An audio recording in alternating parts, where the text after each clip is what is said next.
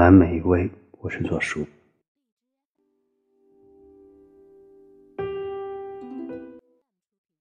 现如今的社会，我们每个人都存在一个娱乐场当中，我们很难不被舆论所左右。想在在其中保持独立思考能力，其实是很难的一件事情。我相信，包括昨天开始，大家都肯定会关注到一个社会议题，就是涉及到医患矛盾的。悲剧发生之后，每个人都很心痛，所有的生命都是生命。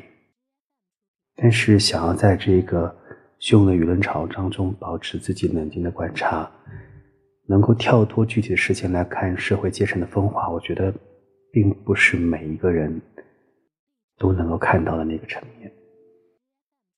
嗯，我就觉得很现如今汹涌而至的一些评论，包括严惩的，包括对于这些。后续处理手段的质疑的，会有很多很多不理性的声音。我们期待平和，期待社会能够互相的包容和理解。但是当极端事情发生之后，我们就会发现一面倒的声音特别的多。而这些一面倒的声音，如果不进行很好的引导的话，可能会引发更为可怕的一些结果。这让我想起之前看的电影《乌纱》，《乌纱》里面这个李维杰。呃，因为记录了这个政客的黑暗，也发生了社会的动荡和暴乱。最终，他还是放下了个人的恩怨，选择去自首，通过自己的方式平息这场暴乱。我觉得这是一个有负责任的公民应该去做的事情。嗯，在有纷争的情况下，保持冷静，保持克制。等所有的事情的细节都梳理清楚了、水落石出了，再去表达自己的观点，我觉得这比较合适一些。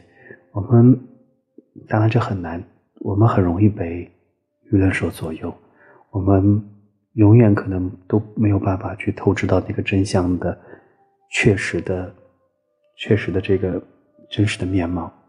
我们只能从自己破碎的信息当中去抓自己。有用的、符合自己内心价值取向那个部分，所以我想说的就是，很多时候我们需要保持冷静和克制，去冷静的去看一看，而不是人云亦云，去直接说出自己日后有可能会后悔的话。这是这件事情给我的感受。其实我不知道每天守安这件事情对自己的价值和意义是什么。但是我觉得，人是需要思考的。每天临睡前想一想，这一天给自己所留下的有印记的一些事件或者是话题，可能会对自己日后不断的成长、不断的进步是有帮助的。